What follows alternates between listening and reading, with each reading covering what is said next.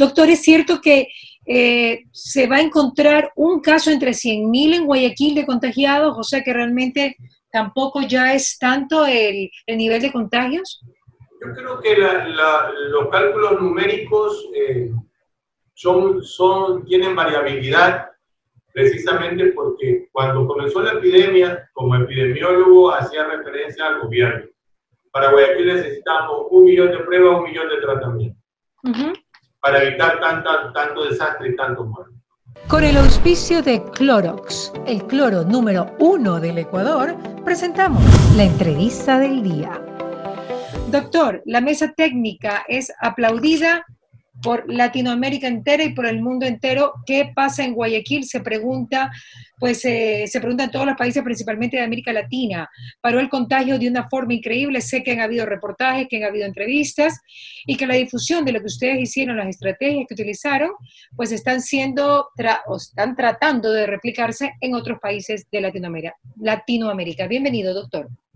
Sí, un saludo cordial, María, a usted y a todos los que hacen Radio Fuego y a la comunidad ecuatoriana que nos escucha.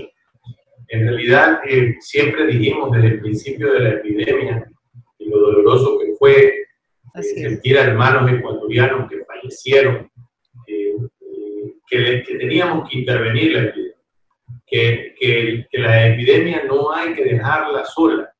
Y, y ahí es que viene la diferencia entre dos conceptualizaciones que ha habido en el mundo y que tiene varias aristas estas conceptualizaciones.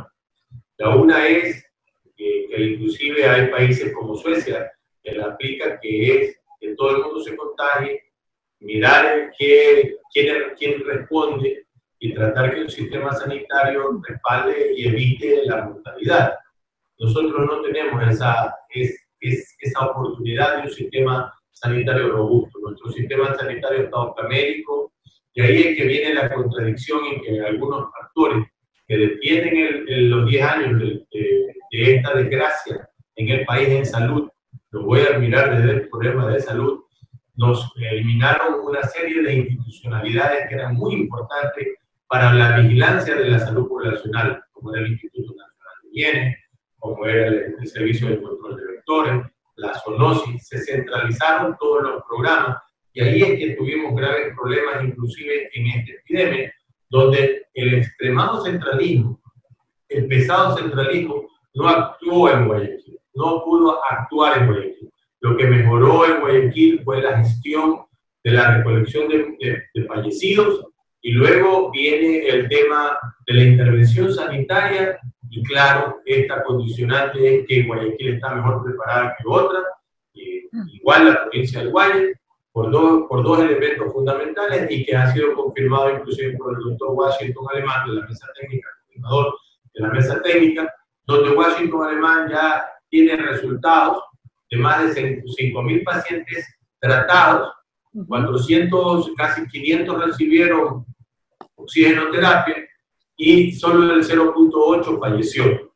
Esa era la, la, concepción que necesitábamos y que verdaderamente aquí el, debate de hidroxicloroquina, de ivermectina, es más o menos, Mariela, como el huevo y la gallina. Es decir, el virus produce también lesión en, en, el miocardio y en el endotelio y en el pericardio, es decir, en los tejidos cardíacos, y puede producir arritmia.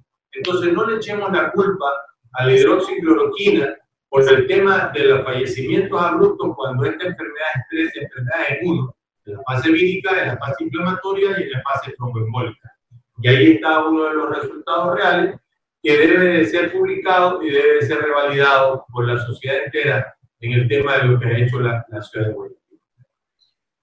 Doctor Andino, eh, realmente hoy día le comentaba a una, colega que estuvo con COVID y que yo creo que reaccionó bastante tarde, pero finalmente se curó también con la hidroxicloroquina. En este momento las, eh, eh, las revistas de medicina que publicaron se están retractando sobre el tema de la hidroxicloroquina porque parece que fue una apreciación o datos equivocados porque realmente esa mala propaganda que se le hizo no es tan cierta.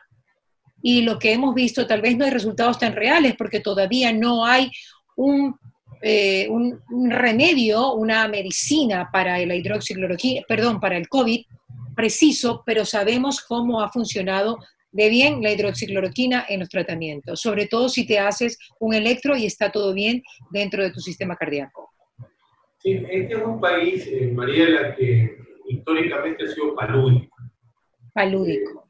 Cuando yo recibí el Ministerio de Salud Pública, yo recibí con 110 mil casos de paludismo. Imagínese, doctor. Y, el, y, para el paludismo el tratamiento es la cloroquina. Y, y la estrategia que, que recibió después de, años después, en 2007, el Ecuador recibió un premio por el control de la malaria. Era una estrategia que la hemos dicho desde el principio, diagnóstico temprano y tratamiento oportuno. Entonces, definitivo es que trajimos pruebas colorímetras para el paludismo. Y el laboratorista entregaba la cloroquina sin ningún electrocardiograma.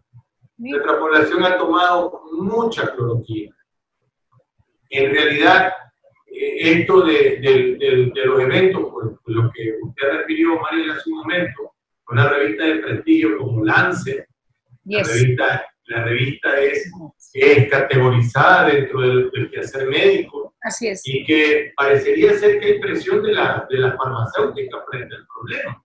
El hecho de, buscar antivíricos como el rendicivir o tratar de, de, poner en la palestra el negocio frente a la vida y, no, y, y, y, se vuelve a quedar que la Organización Mundial de la Salud, que ha sido errática, desde el principio hasta el momento ha sido errática y ha dado vergüenza, siempre fue nuestra la institución que, que, que, nos llevó a decir, oh, la Organización Mundial de la Salud lo recomienda, oh, la Organización Mundial de la Salud lo requiere, hoy yo digo y pongo en duda. La Organización Mundial de la Salud lo recomienda, me pongo en duda.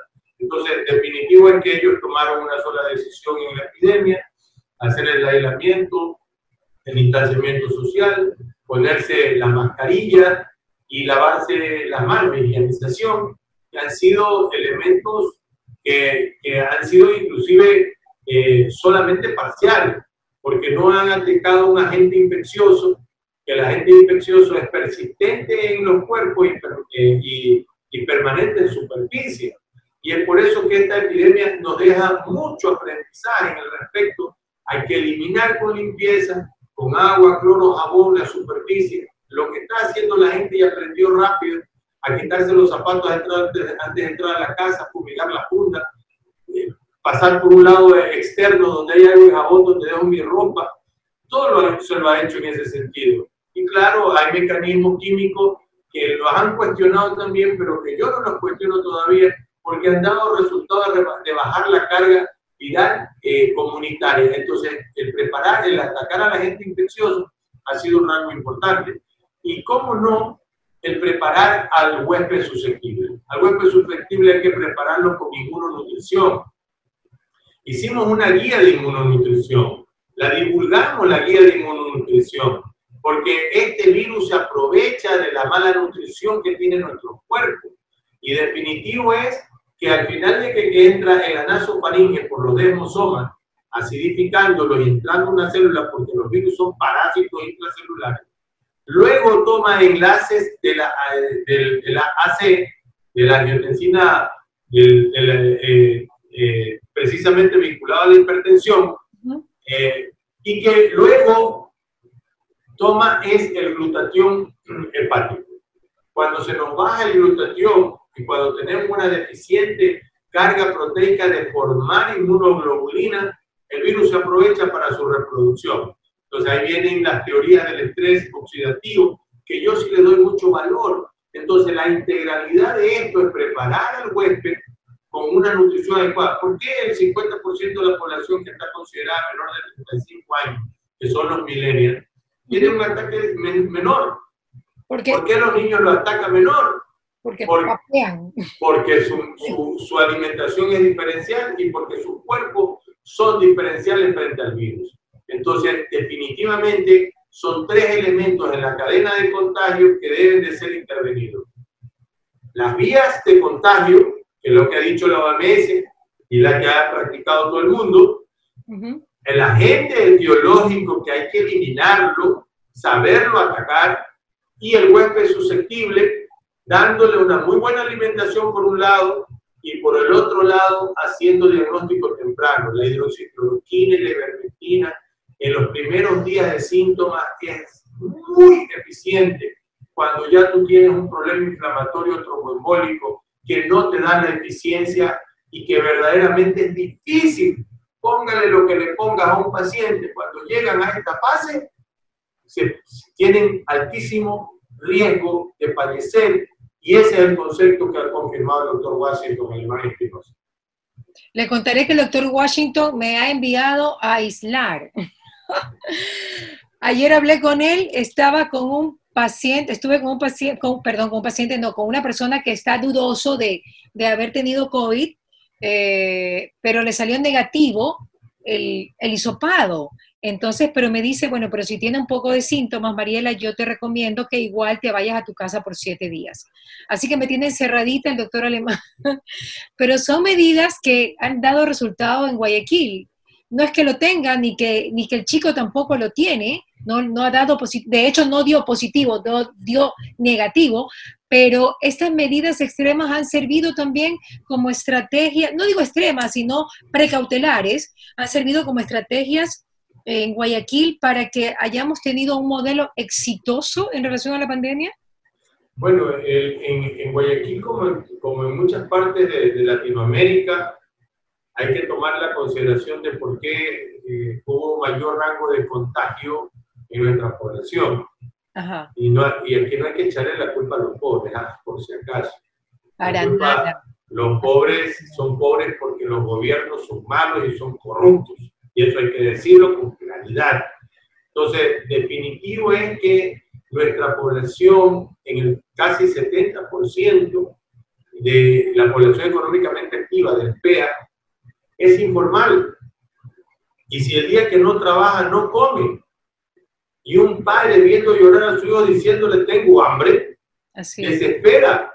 Definitivo es que salió a arriesgar su vida y es por eso que las primeras cifras que tuvimos en la epidemia del 3 de marzo y el de abril fueron cifras altas en población de 20 a 45 años, que es la población económicamente activa, pero que ahora el de mayor riesgo están dados precisamente a los grupos vulnerables, los que tengan comorbilidades arriba de 50 años, diabéticos hipertensos enfermedades que reducen la inmunidad y las mayores de 65 años, que son la tercera edad. Entonces, definitivo es que hoy tenemos que ir protegiendo a estos grupos vulnerables y que hay que ir mirando, ya que la semaforización es otro de los problemas de la falta de comunicación y educación de nuestra población, que es otra de las cosas que vamos a proponer el 11 de, de junio, María, la que ya estamos invitando a los gobiernos autónomos descentralizados a un webinar que va a ser a la, eh, se va, va, a estar por Zoom y por, por Facebook Live a través del Foro Permanente de la Salud, donde vamos a tener actores como el doctor Alemán, como un PhD Jorge Noro de Argentina, como Francisco Huerta, con toda la experiencia y bagaje, y quien le habla, vamos a tratar de, de, que, de que la gente se, de que el los modelos de salud cambien. Y los modelos de salud deben de cambiar no en el sentido del asistencialismo, nosotros estamos confundiendo que la salud es igual al hospital, al médico y al estetoscopio y al medicamento. Y decía Abedi Donadeviano, el gran eh, gestor de la política eh, eh, sanitaria, que el mejor hospital del mundo, ¿sabe cuál es, Mariela? ¿Sabe cuál es el mejor hospital del mundo? No lo sé. La comida. sí, en parte sí, porque eso decía eso decía Hipócrates. Hipócrates, claro. Hipócrates decía que tu alimento sea tu medicamento y tu medicamento sea tu alimento. Pero el mejor hospital del mundo, Mariela, es el que no se necesita. Oh, es verdad. Es, es el que no lo necesitamos, porque ahí estamos hablando de población sana. Y para conseguir eso, necesitamos cambiar los modelos de, de corresponsabilidad del riesgo y de la vulnerabilidad al, conocimiento del individuo. El individuo debe de comenzar a conocer cuál es su vulnerabilidad. Cuando tú conoces qué, qué sucede, ¿correcto? Porque, definitivo, ahora dice, se me mandó, me mandó a aislar siete días. Sí, pero estás reconociendo tu riesgo y lo estás haciendo. Claro, obvio. Y al hacer al reconocimiento del riesgo. No, siete días nomás, siete, siete, doctor, no, siete nomás. Entonces, pero se llama cuarentena. La cuarentena lo inventaron los, los judíos, no los hebreos. En el Antiguo Testamento, tú lees Levítico y vas a notar que ahí está el libro sagrado de la salud pública, ¿no? Entonces, eh, igual que Eclesiastés en 25, referente a esto, es lo que refería y decíamos, nosotros tenemos que, que los, los gobiernos autónomos descentralizados deben crear direcciones de acción social, salud y educación, DASE, y enseñar desde el marketing sanitario, información, educación y comunicación los riesgos que tenemos. Si ahora el COVID le tenemos que sacar partido y ayuda, lo tenemos que hacer para todos los problemas sanitarios del país. Es verdad.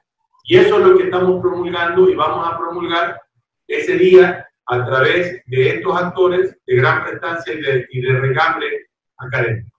Guayaquil va a ser un centro de salud en el mundo luego de este modelo exitoso y este, yo creo que esta, esta gran acción que se ha realizado no solamente con ustedes, con el doctor Andino, que es usted, o el doctor Alemán, eh, pues a la cabeza también, obviamente, el, el exalcalde Jaime Nebot, María Gloria Alarcón y otro, bueno, Cintia Viteri, por supuesto, nuestra alcaldesa, y otros actores muy importantes que han estado en esa mesa técnica, donde tengo entendido el grupo empresarial guayaquileño tomó un, digamos que fueron piezas, piezas muy importantes para llegar a cada uno de los pobladores y poder hacer las pruebas y entregar el kit, digamos, de, de medicamentos para que se curen en casa.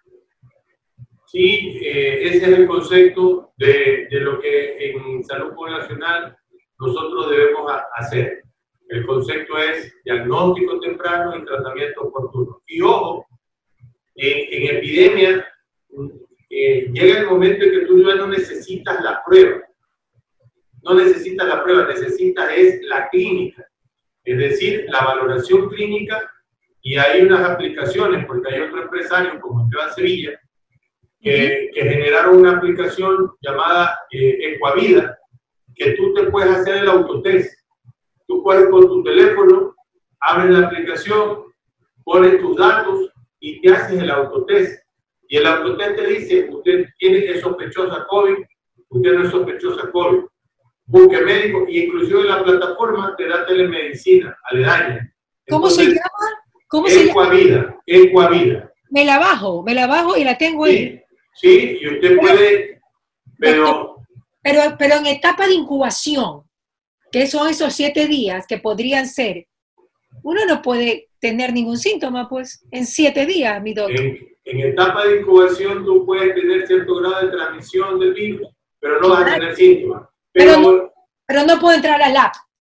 No puedo lab. Si tú tienes síntomas, sí. Y la idea es que lo hagas muy temprano muy en, los, dos o tres primeros días de síntomas, que esa es la, es la cosa que nosotros necesitamos.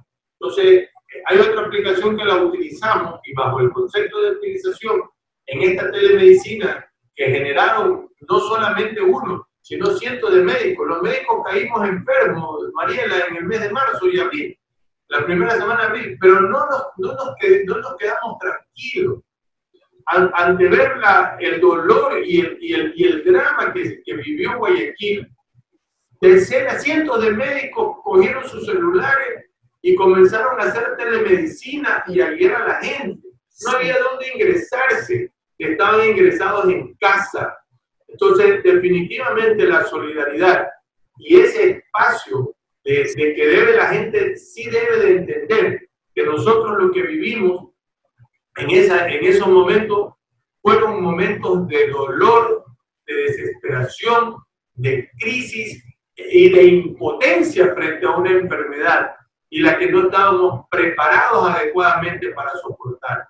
Y la pérdida inclusive de hermanos médicos, de trabajadores de la salud, nos, nos hacía incluir, inclusive tener un grado de depresión, coraje y a la vez valentía de seguir luchando porque no había otra forma de hacerlo. Y claro, Luego, eh, con, la alcaldía de Guayaquil, se, se consolida eh, este grupo humano que, que tiene casi 63 médicos, Mariela. ¡Wow! 63 médicos de diferentes especialidades, terapistas eh, intensivos, están también reumatólogos, pediatras, infectólogos, epidemiólogos. Es 63 médicos son los que conforman la mesa técnica y claro, con la, con la coordinación del doctor Alemán, llegaron a tener el primer esquema de tratamiento en debate, en revisiones, en noches enteras, de tratar de compartir información y buscar la mejor evidencia. Y esa mejor evidencia es la que nosotros hemos, se ha puesto como mesa técnica, donde está un, un, médico profesor nuestro como Lucho Zurita, Luis Arracín, Jorge Vergara, Mayra Ordóñez, que, eh, eh, están chicos eh, infectólogos nuevos como el doctor Díaz, la doctora Paola Vélez, se encuentra, es decir, hay una gran, neumólogos como el doctor Ulloa, hay una gran cantidad, cerca de 63 médicos actuaron en la mesa técnica, pero fuera de la mesa técnica hubieron casi 150 profesionales, entre ellos arquitectos como Héctor Hugo, como Freddy Olmedo, como Carlos Koch, es decir, esto no, no, no fue un efecto, Mariela, de que, de que nos, nos unió el dolor, nos unió es la desesperación y que verdaderamente sin conocernos muchos, nos llegamos a conocer a lo menos por una vía llamada WhatsApp y que a la larga fue y luego e, este sistema operativo de hacer videoconferencias que verdaderamente nos llevaron a, a generar esta gran cantidad de labores. Yo creo que aquí hay homenaje para aquellos que verdaderamente hicieron lo que tenían que hacer, verdaderamente héroes anónimos que no tienen nombres y apellidos, pero que tenemos que recordarlo los guayaquileños y los ecuatorianos, que inclusive en contraposición del mismo Ministerio de Salud Pública, que hasta la fecha endosa tratamiento, Mariela, nos dejen en indefensión frente a los tratamientos, porque el Ministerio de Salud Pública no ha endosado un solo esquema de tratamiento. Esto se lo ha hecho bajo la responsabilidad de los médicos al salvar miles de vidas, ¿no es cierto? Y que a la larga el dolor de los fallecidos nos, nos dejó impactados para no olvidarlo y que el efecto político actual no nos deje perder la memoria. Cuidado, no nos deje perder la memoria porque ahora en la agenda política ya no está el esquema, el esquema de salud. Y nosotros tenemos que volverlo a recordar para saber que tenemos que cambiar el sistema nacional de salud. Es increíble cómo brillaron también los médicos de la vieja guardia, doctor Andino. Increíble lo que cuando el sentido común, la experiencia, la sabiduría prima sobre todo en este tipo de eventos que son tan inesperados y tan desconocidos. Es increíble. Yo estoy muy alegre, yo tengo familia de médicos, mi papá es médico, y realmente cada vez que yo hablaba con él, para mí era como, me, me, ubicaba, me decía, a ver Mariela, tranquilízate, no te pongas loca por aquí, solo piensa. Y, y esa sabiduría de los médicos de la vieja guardia le ayudaron a todos los guayaquileños. ¿Qué tanto se va a esparcir este conocimiento que tiene Guayaquil al resto del Ecuador con la experiencia de ustedes y por qué no a otros lugares de Latinoamérica? Lo que nos hace falta es siempre evidenciar y escribir. Entonces, si nosotros ponemos la, los guayaquileños somos muy actores, ¿no? Y obviamente falta es que falta la pluma, falta la escribir. Debemos, seguir los, los, parámetros de la guía de Olmedo y de Juan Montalvo de pronto, para también dejar evidenciado, o de, y de Eugenio Espejo, que es nuestro padre médico, al cual siempre debemos nosotros establecerlo, es que nos falta escribir y hay que escribir. Ahora más que nunca es necesario referir lo que vivimos y lo que hemos hecho y lo que se ha hecho y lo, y lo que cada uno ha aportado, su grano de arena para construir lo que hoy Guayaquil puede referir que va con más tranquilidad, no no con, con, con, seguridad total, por si acaso. No hay que decirle a los guayaquileños, ya no, no.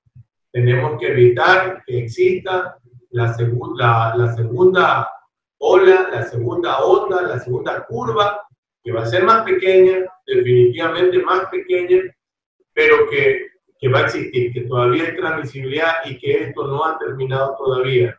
Que los guayaquileños y los ecuatorianos lo sepan. Pero, pero doctor, aquí, aquí hay, eh, tengo un reportaje que dicen que descartan una segunda ola. ¿Eso es cierto? No, no lo creo. Es decir, que va a ser muy pequeño. De pronto, para Guayaquil, mucho más pequeño. Por ejemplo, yo, yo le vengo diciendo inclusive al alcalde Yunda, ¿no? Ahora eh, lo conocí en esto del Código Orgánico de la Salud, peleamos duramente para cambiar. El doctor también, lo perdimos. Claro perdimos el, el, este evento porque era, eh, estábamos con Poli Ugarte haciendo un grupo que verdaderamente cambie eh, la ley eh, y, y, y, gracias a Dios, Mariela, y hay que decirle al Ecuador, que gracias a Dios no se, aprobó, no se ha aprobado ese Código Orgánico de la Salud, que es un mamotreto jurídico hubiera consolidado lo que hemos vivido actualmente. Hoy tenemos que repensar la salud en el Ecuador y tomarle la palabra al presidente de la República el 24 de mayo, hacer un sistema más protector, juntando todas las instituciones que tienen, que son públicas en salud y que no necesitan reforma constitucional, porque el artículo 360 lo define. No podemos aceptar una cuestión de esta naturaleza, pero en definitiva, eh, esto es lo que nosotros tenemos que dejar como un legado. Legado para las futuras generaciones, legado a, inclusive al, al, valor de, aquellos que no abandonaron los hospitales, que no se, que no se enfermaron, que no abandonaron y que algunos que enfermos positivos, eh, sin saberlos, sin saberlo, porque estaban positivos sin síntomas, siguieron trabajando ah, y, los, y hasta, hasta el momento actual. Yo creo que lo que sí tenemos que recordar es que tenemos que romper el centralismo de este, este, este, gobierno y este Estado que vivimos. No más centralismo. Tenemos que, que descentralizar y desconcentrar el Estado grandote. Y esta es la gran oportunidad de cambiar el futuro del país en su plataforma de producción, en su gestión administrativa y en su visión diferente. Los municipios deben de tener mayor cantidad de responsabilidad, pero también recursos la salud colectiva es una entelequia en el Ministerio de Salud Pública, Mariela.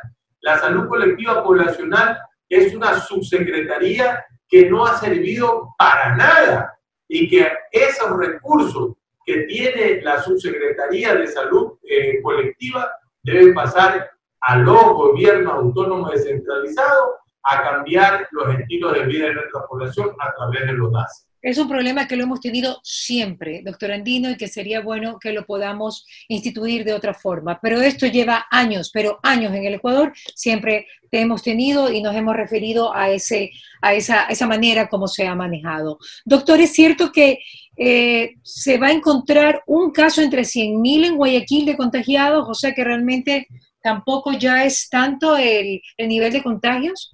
Yo creo que los cálculos numéricos eh, son, son, tienen variabilidad precisamente porque cuando comenzó la epidemia, como epidemiólogo hacía referencia al gobierno.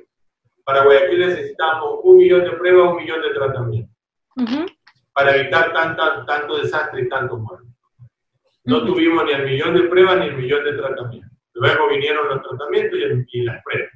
Entonces, Hoy en el cálculo podemos referir que, y, lo hacemos a través de modelos matemáticos del CA, la curva llegó a, su, a, su gran, a su gran exposición y de pronto vamos, tenemos más de 1.500.000 eh, mil, eh, hermanos expuestos en esta enfermedad, en Guaya y en Guayaquil, más de 1.500.000. Es decir, que a la larga la exposición eh, se establece. Ahora, hay cosas que todavía no son, no son bien definidas. Eh, primero, la inmunidad que te brinda el, el, el, COVID no es para todo el mundo. yo, pongo mi, yo pongo mi caso, yo soy positivo, soy ya negativo, Me he hecho ocho pruebas y no tengo inmunoglobulina, María. Ah. Esa es una población que verdaderamente estamos expuestas a poder contagiar. ¿Y tiene que ver con su tipo de sangre, doctor? ¿Por qué es A? No, yo soy yo, o positivo. Ah, ya. Puede ser por mi comorbilidad, pero definitivamente ¿Y cuál es su comorbilidad? ¿Qué tiene usted, doctor? Yo tengo diabetes, entonces definitivo es que podría ser eso, no lo, no lo sabemos. Pero puede ser también genético y puede ser también elementos fundamentales poblacionales. Entonces, nosotros tenemos que mirar que tampoco no sabemos si la inmunoglobulina o la inmunidad va a ser permanente, no lo sabemos. Tampoco se sabe. Puede ser que si, si te dice a ti que en un año se acaba la inmunoglobulina o el virus muta, Exacto. entonces podemos tener nuevamente esta enfermedad. Sí, claro. los virus son cíclicos y, y, cíclicos en, en, en, años, cada 100 años se repiten cosas parecidas. Exacto. Entonces, definitivo es que hay mucho que aprender todavía y no hay, no hay cosas que decir a 100%. Lo único que podemos referir es que Guayaquil tiene mayor seguridad, pero también con la, el aprendizaje y la seguridad de la gente a salir como debe salir. Y que una de las cosas que, que todavía es, eh, es, una, es una propuesta que la, la hemos referido del Foro Permanente de la Salud, no en la mesa técnica. El foro ha dicho que hay que hacer distanciamiento horario. Es lo que usted decía en el reportaje. En el inicio, y no hemos pedido todavía aprendido al distanciamiento horario las cámaras, todas las cámaras de producción, de construcción, de comercio, deben de procurar tener horarios diferenciales para evitar las grandes aglomeraciones que tiene Guayaquil en sus horas pico. Ver a un, a un individuo en calor haciendo una cola bajo sol con una mascarilla puesta no es lo más humano. Entonces nosotros tenemos que tener un diseño de un Guayaquil desde las 6 de la mañana hasta las 10, 11 de la noche. Wow. ¿Y la, delincuencia? ¿Y la delincuencia, Doc? Eh, la delincuencia se va a generar o va a, a, a, determinar cuando la fuerza pública también ayude y también el hecho de la producción. Acuérdese que los países más pobres son los países más enfermos y los más, y los más inseguros. Nosotros necesitamos generar un espacio de productividad. Y cuando estamos en crisis, hay una gran oportunidad, Mariela, de cambiar todo, de cambiarlo todo. Y al final, si no hemos aprendido en esta crisis, no vamos a aprender nunca. Pero lo que sí tenemos que enterrar es algo y darle un fallecimiento político a la vieja clase política del Ecuador. Eso es lo que tenemos que hacer. Un fallecimiento político a la vieja clase política del Ecuador y que renazcan los nuevos líderes para que este, este, este país salga adelante desde la producción, desde la educación y desde la salud. ¿Y usted cree que el próximo presidente tiene que ser doctor? Yo creo que podría.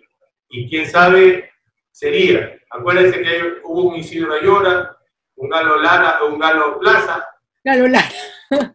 No, Galo Plaza. No, definitivo, eh, eh, fueron médicos y no lo hicieron mal, no lo hicieron mal. Entonces, yo, no, yo creo que, que, a lo que tenemos que apostar es a la sociedad de cambio, María. y tenemos que ayudar a los millennials a reaccionar. Son el 50% de una población que no tiene un interés formal ni en el quehacer político ni en la acción social vinculada de movilización.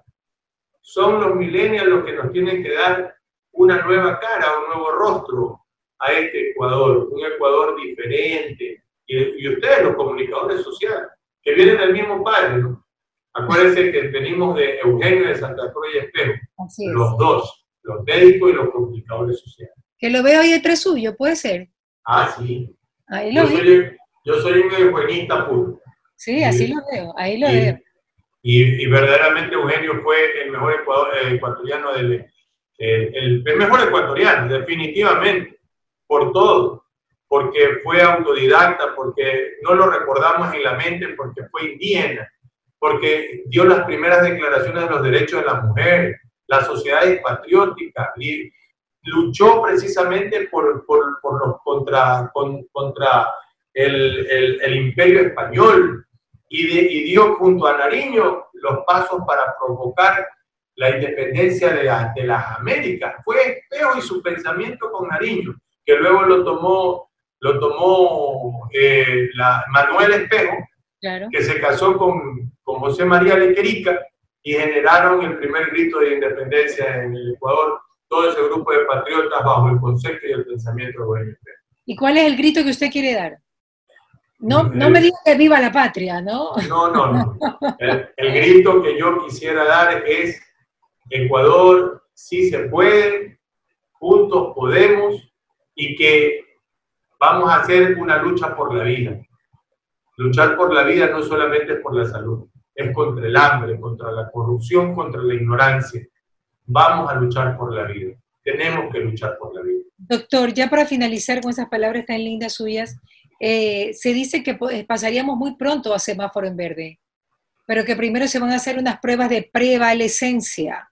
Eh, ¿Qué tan posible es? Yo digo también para la parte económica, doctor, porque usted sabe que eh, esto también está muy estancado y también la gente puede eh, fallecer por su parte económica. Eh, ¿Lo ve posible? Que ya, ya han pasado 15 días del amarillo, ¿ok? Y, no, no, hemos visto gran cantidad de contagios.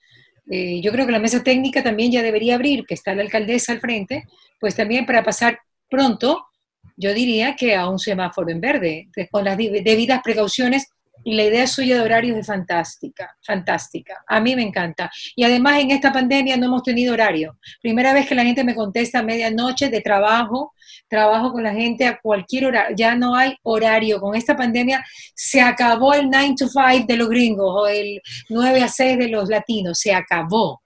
En esta pandemia estamos trabajando, si podemos, 24 horas al día. Sí, 24-7. Ahora, yo lo... Eh por, por el concepto desde, desde, desde, antes de pasar al, al semáforo amarillo, uh -huh. desde el Foro Permanente de la Salud, no de la mesa técnica, pues no, la, no, no hemos responsabilizado, uh -huh. y algunas veces lo hice inclusive con, con algunos periodistas, referir que Guayaquil ya estaba preparado. ¿no? Ya estaba preparado, pero no está preparado todavía para, para la nueva normalidad. Nuestra población le falta prepararse para la nueva normalidad podemos pasar eh, de aquí a la próxima semana, porque vamos, ya, vamos a, ya vamos a tener 21 días y no, y no hemos tenido mayores impactos al respecto. Eso nos ratifica la hipótesis del inicio, nos ratifica. Eh, hay una confusión de las cero prevalencias ahí, que lo he estado conversando con el doctor Alemán, en debates que verdaderamente son inentendibles muchas veces y que tenemos que hacer presunciones y hemos hecho presunciones. La presunción de, del cero prevalencia, lejos de tener el, número de casos, eh, es la transmisibilidad. Para mí es la transmisibilidad. Así. Y va reduciendo la transmisibilidad. Entonces, la reducción de la transmisibilidad, nosotros debemos recordar que el semáforo verde no es una normalidad completa, a pesar de que cuando estábamos en rojo parecía amarillo y cuando estábamos amarillo parecía verde no es, no es que somos tan, tan disciplinados y eso tenemos que reaprender. Y ahora es que debemos saber que es el 70% de la, del, del, del, espacio de aforos, de condiciones, de concentraciones humanas. Entonces, no es el 100% cuando pasamos a ver. Esta normalidad no es el 100%. Deberá seguir siendo el 70%. Ya estamos en 50%, pero ya parecía 70%. Entonces vamos a ir a, a 70, ojalá no parezca 100. Pero... No, no, pero con un 70% yo creo que los restaurantes, los centros comerciales y los negocios es lo que normalmente se da, ¿no? Y si se da en diferentes horarios, creo que es muy bueno para la economía también de Guayaquil.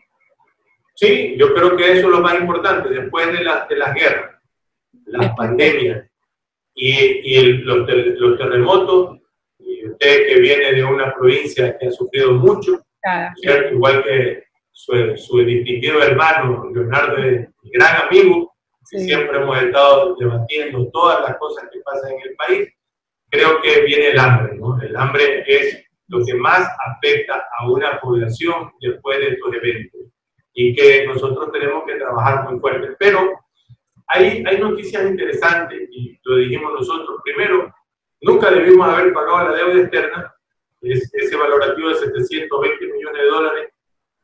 No creo que íbamos a caer en default. Tenemos que, que con China hacer una renegociación de la deuda. Debemos renegociar la deuda.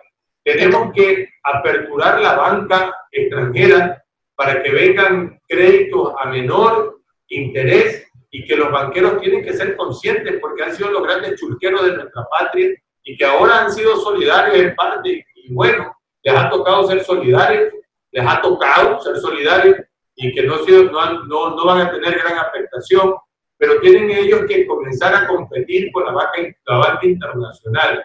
Ya tenemos que cambiar el esquema. Menos del 5% probablemente. Pero debe de ser así para poder reactivar las economías en el país.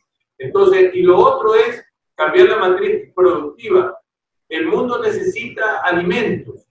Nosotros somos la gran riqueza hídrica, terrenal y la diversidad que tenemos es desde, es desde esa producción del hombre del campo. Que mire, y voy a tocar algo importante con usted, que a la larga he querido escribir en mis redes, y lo voy a hacer entre hoy y mañana, es que la, ¿cuántos medios de comunicación tiene el, el Estado ecuatoriano, María? ¿Cuántos medios? ¿Cuántos medios de los, los medios públicos? Los, medios públicos, sí.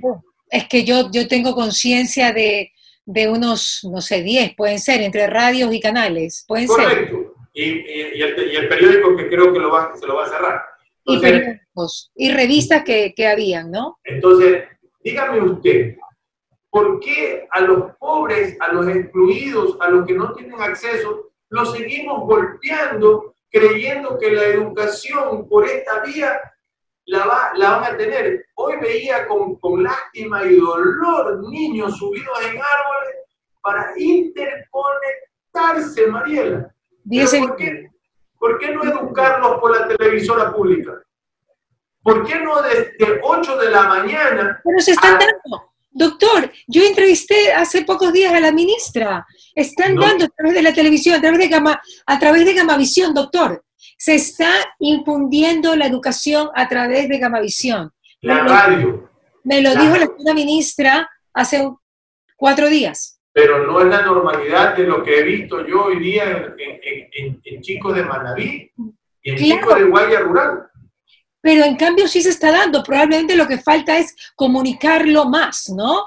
Y, pero se está dando a través de Gamavisión, que es un canal público, se está dando la... Y debe universalizarse con las radios Exacto. y generar, y generar inclusive... Probablemente pasarán allá en algún momento, como, como lo hace Argentina, ¿no? Como lo hizo Argentina. Pero claro, por ejemplo, yo, yo me acuerdo mucho que nosotros teníamos un programa eh, con, con, en, en, radio, en una de las radios, para no meterlos en conflicto a ustedes, ¿no? que se llamaba eh, eh, este, el, la Escuela Popular y lo hacíamos a través de cuentos.